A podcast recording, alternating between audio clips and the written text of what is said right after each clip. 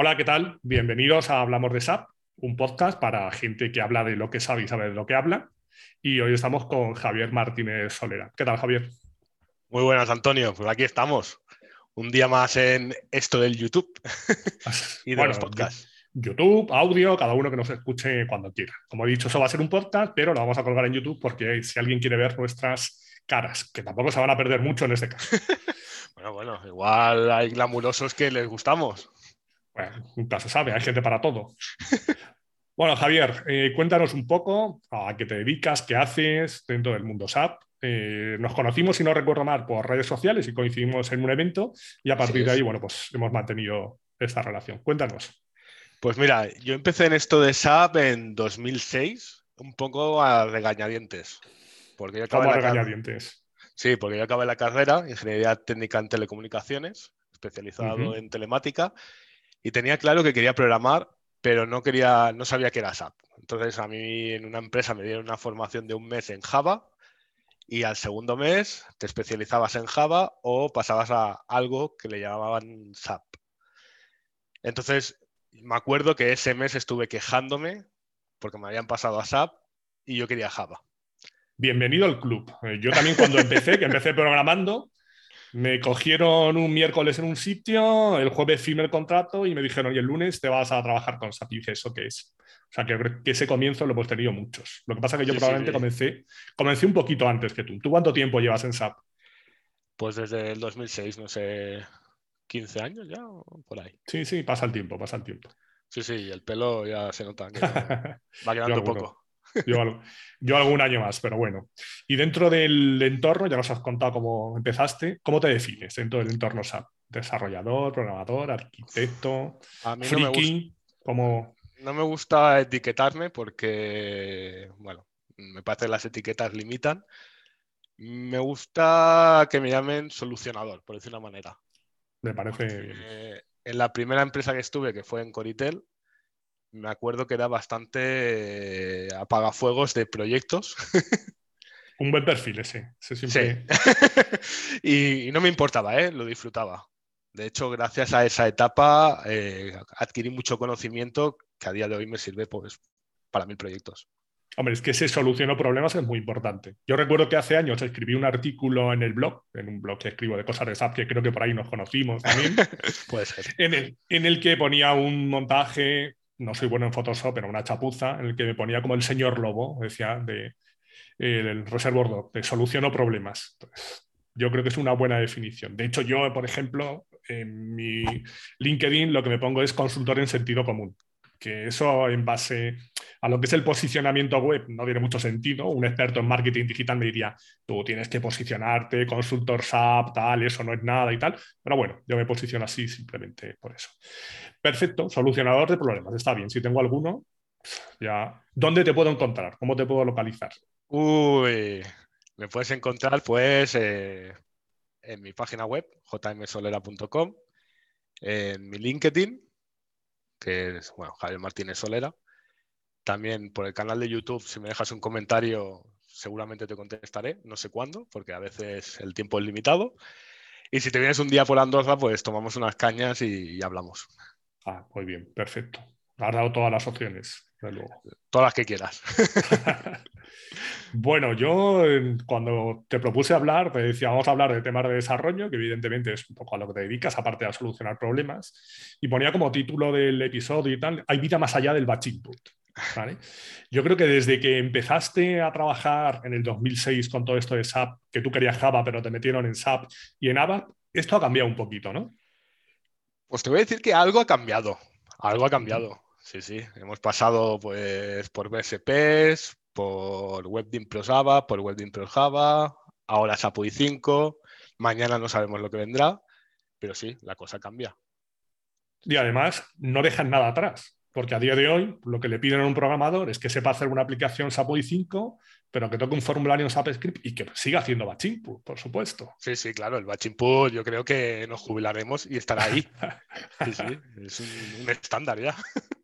Y bueno, en los próximos años, ¿cuál crees que es el mayor reto al que nos enfrentamos si hablamos del mundo de desarrollo ABAP?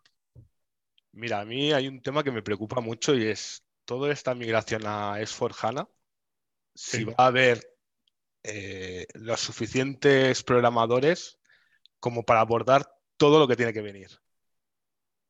Sí, yo creo que ese es un problema global, ¿vale? Global a nivel de consultoras, el propio cliente, porque el cliente cuando haya que tenga que hacer un proyecto de migración a S4 HANA va a requerir de recursos propios que dediquen ese tiempo, porque va a tener que mantener su negocio, su día a día, pero va a tener que tener gente que se apoye, que apoye ese proyecto, porque si no va a pasar lo que pasaba hace 15 o 20 años, que te montaban cosas de las que tú no tenías ni idea, y luego, claro, eso había que mantenerlo, que también hemos estado viviendo 15 o 20 años de eso, de esos proyectos mal implantados.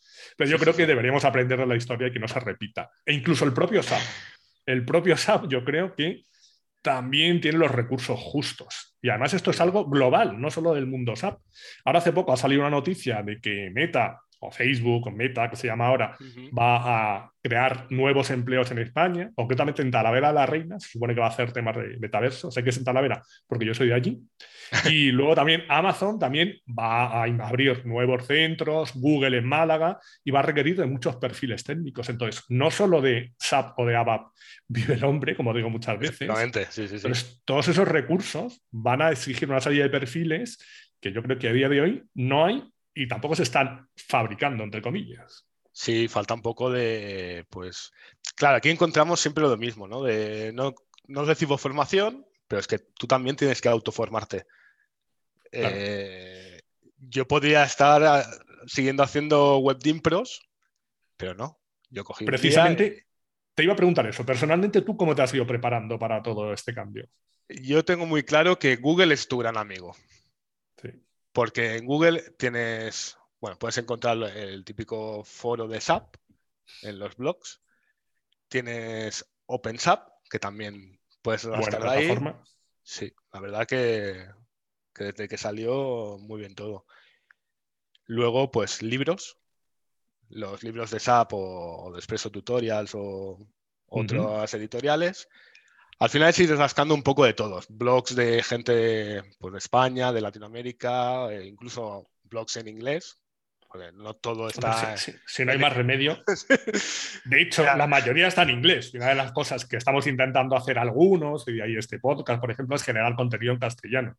De hecho, fue tuya una iniciativa dentro de LinkedIn de utilizar un hashtag, SAP en español, para generar todo ese contenido, porque no solo en España, en Latinoamérica también hay muchos consultores y muchas veces, aunque puedas controlar más o menos inglés, no es lo mismo leer algo en tu idioma original que leerlo en inglés. Aunque, por supuesto, documentación técnica y tal, pues la vas a manejar en inglés muchas veces.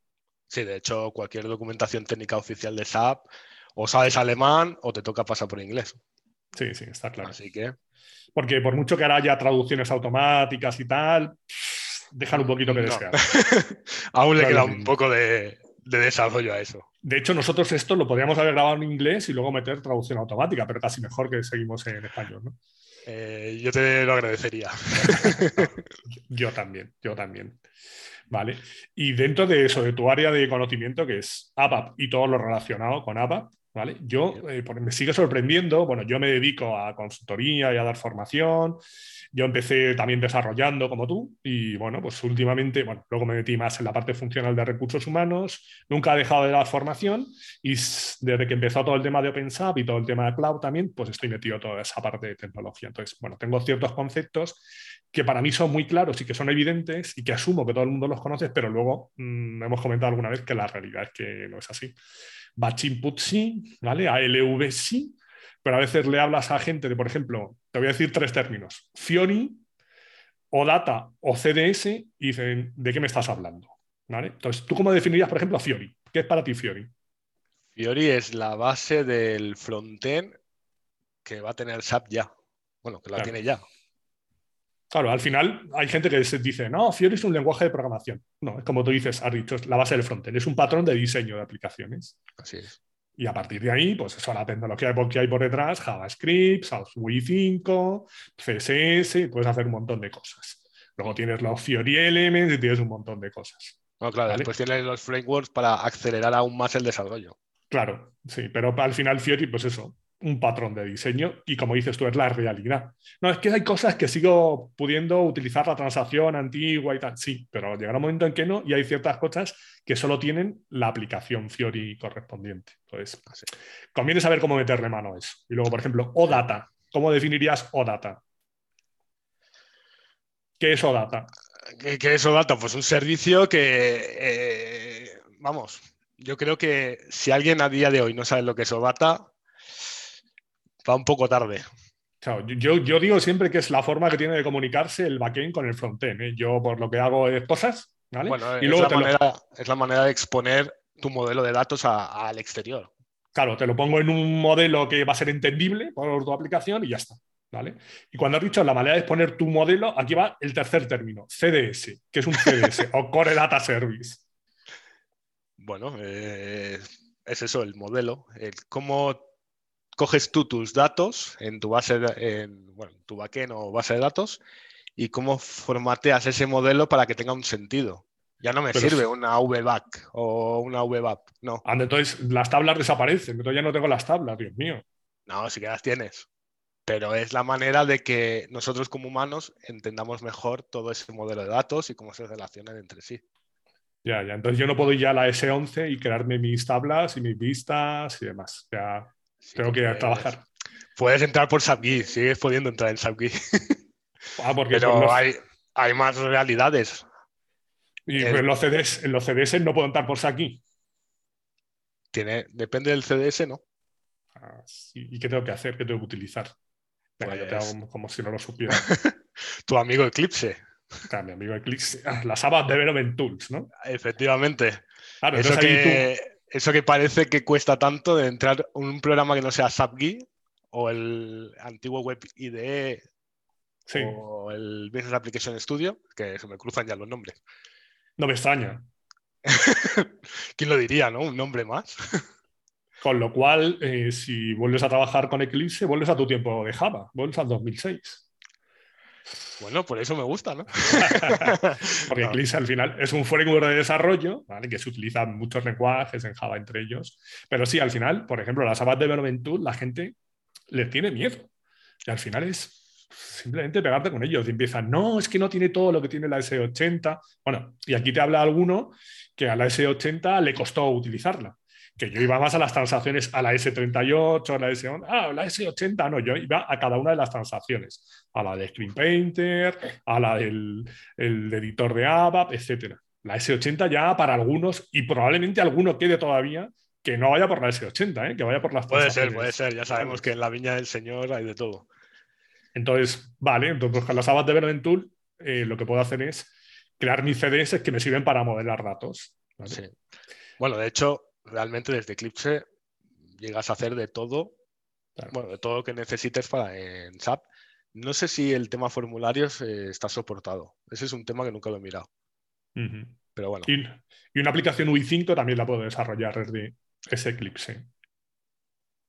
Sí, pero no sería el mejor sitio ahí cuál es el mejor sitio ahora. El WebID, ¿no? Yo soy súper moderno. el WebID, si tu empresa ha pagado, y si no, pues siempre tendrás el Business Application Studio en BTP. Otro término que más de uno hará un pa. No, es el término BTP, es el término comodín. ¿vale? El término comodín ahora, cuando alguien dice, ah, y esto no lo cubre, pero con BTP te lo hago, con BTP y tal. Entonces, ¿BTP qué es? Ya que estamos. Pues una plataforma, un PAS, plataformas as, a service. BTP, antiguo SCP, antiguo HCP, porque lo de cambiar de nombres y de siglas, eh, sí, nos mola. ¿eh? Bueno, yo creo que al final habría que, tendríamos que sacar un libro. Un libro de, Sí, de nombres. cuando cambiaron concretamente eh, de SCP a BTP, sacaron un documento PDF de no sé cuántas páginas, que lo colgué por ahí por curiosidad, no sé, a lo mejor 30, 34 páginas para decirte dónde cambiaba la terminología, simplemente la terminología. Dije, madre mía, la cantidad de tiempo que han perdido en que alguien buscase todos los literales en los que aparecía lo de SAP Platform o SCP para poner BTP o Business Technology Platform. Y todavía hay algunos en los que no te lo encuentras actualizado, porque eso realmente es lo de menos. Lo importante además es saber que es una plataforma y luego la gente que dice, no, es que yo sé BTP. Pero vamos a ver, ¿cómo que tú sabes BTP? conocerás algún servicio dentro de BTP. Efectivamente, porque conocer, primero, conocer BTP no tiene demasiado sentido y después conocer todos los servicios que hay en BTP, pues igual te puedes estar un año leyendo manuales. Ojo que a mí me han pedido programadores de BTP, bueno, realmente era de SCP, y yo también tenía un tío en un curso que me dijo que él sabía todo SAP. ¿vale? Todo SAP. Pues igual lo tenemos que fichar, ¿eh? Todo SAP. Y, además le, pregunté cómo lo había aprendido y me dijo que con la ayuda, que era muy intuitiva. Y no te hablo la ayuda, de la ayuda de ahora, de 2022, te hablo de la ayuda del año 2000 o una sí, sí, sí. Que eso era ciencia ficción. Pero además el tío fue allí a SAP a decir que él sabía todo SAP y lo había aprendido con la ayuda. No sé qué será de él. Imagino que no seguirá trabajando con SAP. Bueno, igual es un gurú. Nunca se sabe. Puede ser, Bien, y aparte de, de ABAP, ¿vale? ¿qué otros conocimientos crees que debe tener alguien que se quiera desarrollar a la parte de desarrollo en todo el mundo SAP? Bueno, primero, ¿crees que tiene que saber ABAP? Sí o no. Yo lo he dado por supuesto. Eh, sí, porque, a ver, sí que es verdad que todo el desarrollo se, se nutre de SAP UI5 o Data y CDS, pero siguen habiendo cosas que las vamos a necesitar como las clases para los enhancements dentro de nuestro sistema, módulos de funciones, pues, pues, igual necesitamos exponer algo en un servicio REST, que aunque exista OData, también existen. El REST, sigue siendo igual de válido para según qué cosas. Entonces, ABAP seguro. Vale. Y luego hay gente, que dice, no, ABAP no, nada, ya con UI5 y tal. Y hombre, mm, yo creo que evidentemente está muy diferenciado el mundo backend y el mundo frontend y tal, y que puede haber gente muy buena en el frontend que no conozca tanto el backend, gente que lleva mucho tiempo en SAP, que va a ser más experta en la parte de backend y todo el tema de frontend, pues se siente un poco perdida, ¿vale? Pero yo creo que un buen frontend debe conocer lo básico de la parte de backend y al revés, ¿vale? El que es muy experto en backend puede tener... Ese es el mundo ideal. La realidad, sobre todo en España, ¿cuál es? Es que eres el programador. Entonces, programador, los típicos anuncios de, empleo. De empleo que te dicen full stack. Full stack. Ay, full stack. Eh, eh, eh, desarrollador full stack, tarifa low stack. sí, esas son las mejores. o sea que, aparte de ABAP, ¿qué le recomendarías? Pues ABAP... ¿O qué debería conocer alguien que se quiere dedicar en el año en el momento actual, en el año 2022, al mundo de desarrollo SAP? Yo lo que haría sería ABAP, luego todo el tema de modelado de datos con CDS, SQL Script un poco, eh, o datas, bueno, al final es publicar un servicio, no tiene mayor misterio que ese, y unas nociones de JavaScript con SAP UI5, porque SAP UI5 al final es un etiquetado de, en un fichero XML. Luego la lógica que hay detrás de esa aplicación es en JavaScript. Es JavaScript. Mm. Con lo cual, tampoco es un gran misterio el JavaScript, pero bueno, hay que conocer la base. Sí, conocimientos básicos. Entonces ahí hay un área ahí importante. Eso es al final el programador Fiori, realmente es UI5 JavaScript. Cuando te dicen quiero un programador Fiori, Fiori no es un lenguaje, es eso un poco. Efectivamente. Bien, bueno, pues no sé qué te iba a decir ahora. ¿Me podrías dar algún consejo que le hubieras dado a Javier del 2006? Si tuvieras que empezar ahora. Ah, ¿Empezar como, como developer o con, lo que, con lo que sabes ahora, cuando te dijeron en aquel momento, oye, vas a empezar con SAP y tal, ¿qué cosas te hubieran ayudado cuando empezaste a haber avanzado más rápidamente? Bueno, primero de todo, eh, conocer qué es SAP. Porque si yo, si yo me hubiese hecho caso a mí mismo en el 2006, hoy no estaría en SAP. Bueno, mm, mm, yo, por ejemplo, ya te dije que empecé igual. Empecé si me cogieron por otra cosa y tal. Y de hecho, yo los primeros seis meses quise dejar SAP.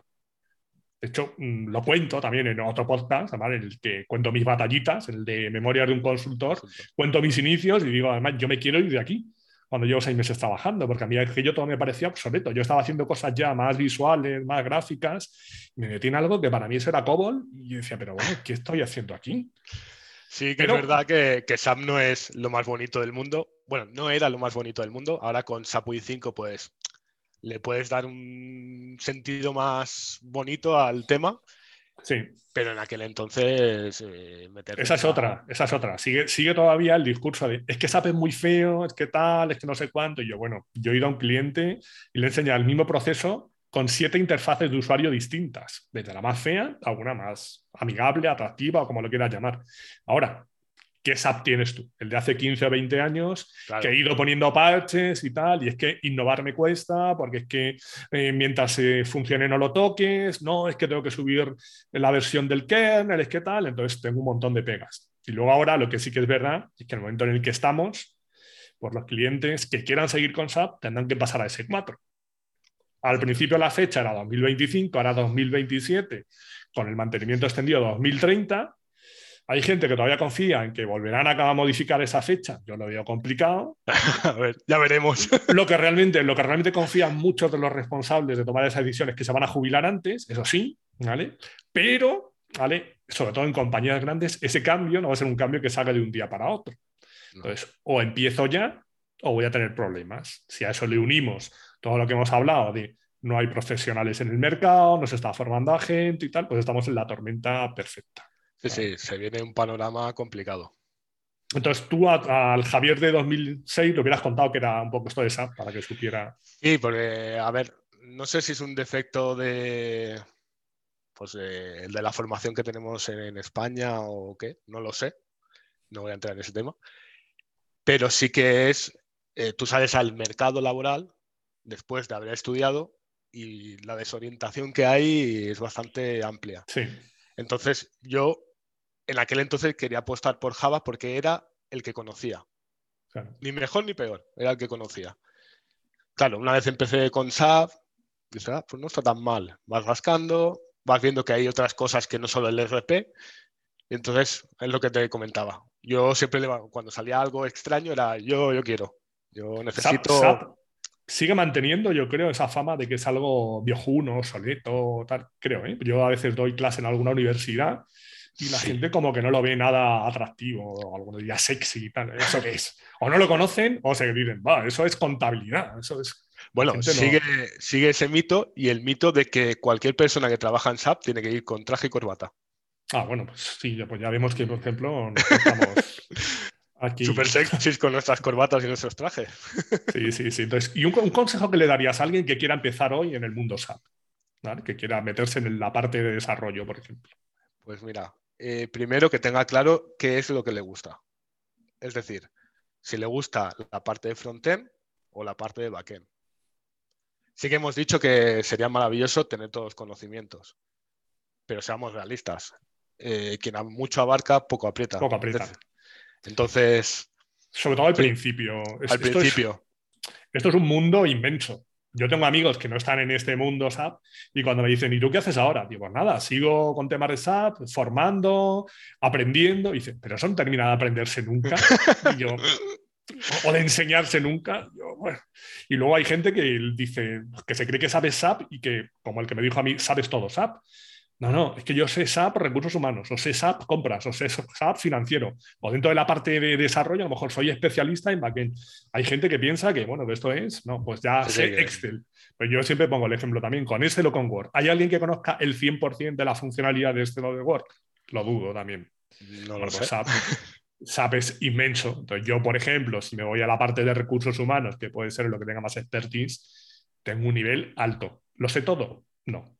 Y si me voy a hablar de algo concreto, yo qué sé, seguridad social o temas de impuestos, pues hay gente que sabe mucho más que yo porque está todo el día pegándose con eso en concreto. Pero sí puedes tener una visión global, pasa un tiempo de ese módulo. Entonces, al principio, los inicios son duros. Son muy duros. Tienes que tener a alguien que te guíe y lo que es verdad que ahora hay muchos más recursos que los que teníamos mm, tú en el 2006 y yo en el 97-98 que empecé. Sí, ahora ya te he dicho, eh, Google sabe mucho. Ahora el problema a lo mejor es que hay demasiados. Porque Google sabe mucho, pero Google no filtra tampoco. Efectivamente, entonces, encuentras cosas que igual no están bien hechas y, claro. y tenemos el, gran don de copiar código y pegar. Ah, bueno, porque eso es un mito, ¿no? Lo llegar a un sitio y decir, copia este programa que está fenomenal y a partir de aquí, y tú copias y tal. Y luego cuando ya sabes, dices, mm, este no estaba tan fenomenal. Si hubiera empezado de cero, la cosa habría ido mejor. Ya, pero como tampoco tienes un guía que te marque el camino, pues entonces claro. Mm, Yo creo solucionas el problema. Lo que, lo que has dicho es importante. Ahora mismo hay eh, muchas posibilidades, tengo que tener claro lo que quiero y tener alguien que te ayude, un guía que te acompañe. Entonces yo creo que eso es importante, que filtre, ¿vale? Porque ahora realmente, antes lo que teníamos eran muy pocos recursos, ahora hay demasiados, pero tengo que tener alguien que me ayude, que me apoye a filtrar. Sí, pues enseguida puedes, puedes perder la perspectiva. Puedes coger la ruta equivocada y además hay alguien que te va a decir, esto no lo mire. Yo a veces cuando hablo, por ejemplo, también de OpenSAP, la gente da OpenSAP y ahora hay como 300 cursos. Dice, los voy a hacer todos. ¿Qué vas a hacer? A ti a ti te ya cuesta hacer uno. Uno, dos. Digo, y una cosa es apuntarte y otra cosa es hacerlo. Yo muchas veces en las formaciones que doy pregunto si conocen OpenSAP, casi siempre lo pregunto, y al que lo conoce le digo, ¿a cuántos cursos te has apuntado? Y la siguiente pregunta es, ¿cuántos cursos has hecho? Porque ya sabemos que la formación online pues, tiene la ventaja, lo puedes hacer en cualquier momento, tal, pero la desventaja de que mm, pues, gran parte del éxito depende de mi fuerza de voluntad. Y a veces eso pues, cuesta un poquito. Y también es verdad ¿eh? que hay ciertas formaciones que si no tienes ese guía o alguien que te oriente, son muy duras. Son muy duras. Pues sí. Bueno, pero para eso, para eso tenemos un solucionador de problemas como tú que puedes apoyar. Ya está.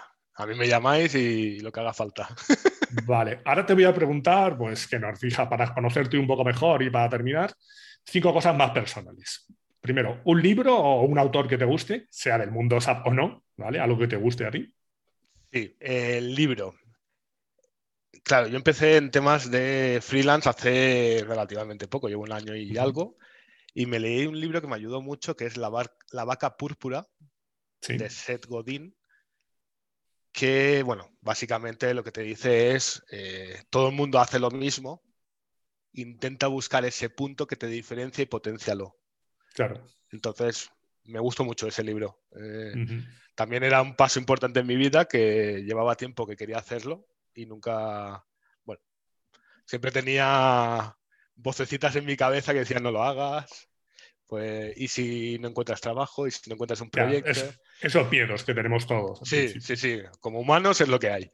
Y... Al final también, también es bueno eso, tener un guía o tener alguien que haya dado ese paso y que te aconseje. Sí, sí, sí, sí. Bueno, de hecho, en la, un par de amigos me asesoraron y, bueno, al final di el paso porque ellos me dijeron, tira y ya veremos. De momento no te arrepientes y lo, de, De hecho, me arrepiento de no haberlo hecho hace varios años atrás. Yo tengo un amigo que tardó en hacerlo como cuatro o cinco años, lo dio ya hace tiempo, y a base de yo de insistir. Pero además es que tenía unas condiciones de decir, tío, hazlo, hazlo. No, pero es que no lo sé todo, es que no hay que saberlo todo. Es un poco lo que dice es el mensaje del libro tú sabes hacer cosas que las sabe hacer otra gente, hazlo un poquito distinto, haz algo que te diferencie y al final te quieran eh, contratar a ti o buscar a ti porque pues tú tienes ese matiz. No eres la vaca en blanco y negro, sino eres la vaca púrpura. No conozco el libro, sí conozco al autor, pero no lo he leído. Se ha oído hablar de él. Luego, una película o una serie que te guste. Si habéis visto mi canal de YouTube, veréis un Joker por allí. Batman de 1989. ¿La última? ¿La has visto? ¿Has visto la última? Sí, sí, sí. Como película independiente, genial. Pero yo no lo hubiese llamado de Batman. Ya. Es otra cosa, no, no es. No, yo me esperaba la continuación de, Joker. Entonces, eh, bueno, perdón por el spoiler. pero yo lo hubiese llamado de otra manera. Pero la película en sí es muy buena. Un Batman muy oscuro que ya hacía falta sacarlo. Ajá, muy bien. ¿Una canción o un grupo que te guste? Eh, la canción con la que me casé, que se llama Credo y es de Sharif, de un hip hopero de Zaragoza. Que no, el hip hop no es siempre soy el mejor y fumo canutos, sino que hay más no la, conozco, no la conozco, no la conozco, pero estará por Spotify o por ahí. Sí, sí, sí, es conocida. Pues la colgaremos en las notas del programa. Luego, una ciudad o un país aunque esté viviendo en San Julia de Loria ahora, eh, Vilanova y la Geltrú en el corazón. Eh, solo tengo palabras bonitas para mi ciudad. Bueno, además estás, lo tienes cerquita. Sí, sí, sí, no me quejo. y una comida o una bebida que te guste especialmente. Aquí, bueno, se puede notar que me gusta comer, como de todo, pero sí que la comida mexicana me llama mucho. Los tacos, un buen taco al pastor, eh, con una cervecita, genial. Bueno, pues con esto ya te conocemos un poco mejor y así si alguien te va a pedir ayuda para que le soluciones un problema, pues sabe que te puede invitar a comer. Sí, o me, pueden invitar, o me, pueden invitar, a otro país también, no hay problema. Todo es de gustar. Bueno, la idea de esto es que no sea muy largo, con lo cual vamos a ir a terminar, vamos a ir terminando, perdón. Y bueno, recuérdanos, ¿vale? Dónde te podemos encontrar para que nos soluciones nuestros problemas, sobre todo del mundo desarrollo ABAP, ¿no? Seguramente también tengas otras cosas, pero yo creo que si se me rompe pues, una tubería y te llamo, pues como... no, ahí no, ahí seguramente poco te voy a ayudar, ¿eh? vale. Pues cuéntanos dónde, recuérdanos dónde te podemos encontrar.